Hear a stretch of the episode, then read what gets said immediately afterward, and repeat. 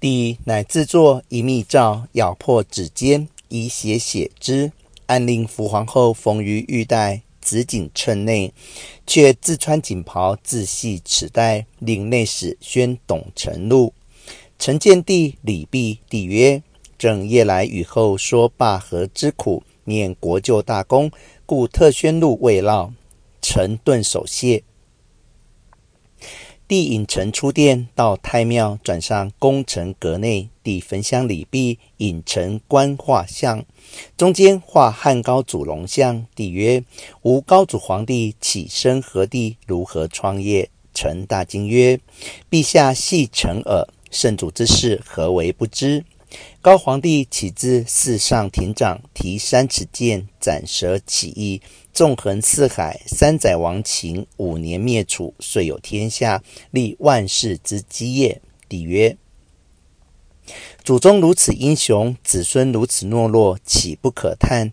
因指左右二辅之相曰：“此二人非留侯张良、赞侯萧何也？”臣曰：“然也。”高祖开基创业，实赖二人之力。帝回顾左右较远，乃密谓臣曰：“卿亦当如此二人立于正侧。”臣曰：“臣无寸功，何以当此？”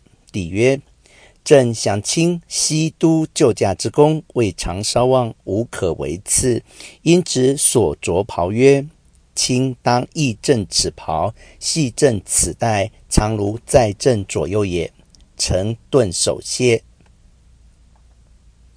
帝解袍带，赐臣，密语曰：“卿归可系视之，勿负朕意。”臣会意，穿袍系带，辞帝下阁。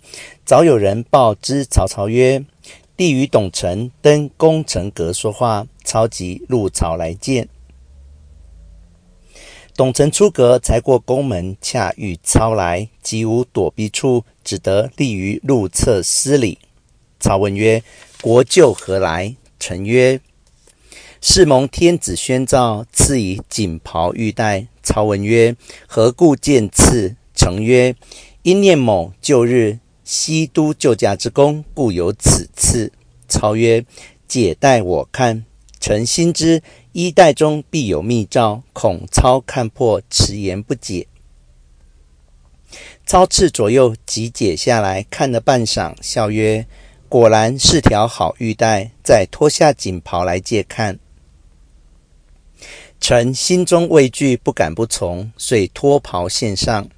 操亲自以手提起，对日影中细细详看。看毕，自己穿在身上，系了玉带，回顾左右曰：“长短如何？”左右称美。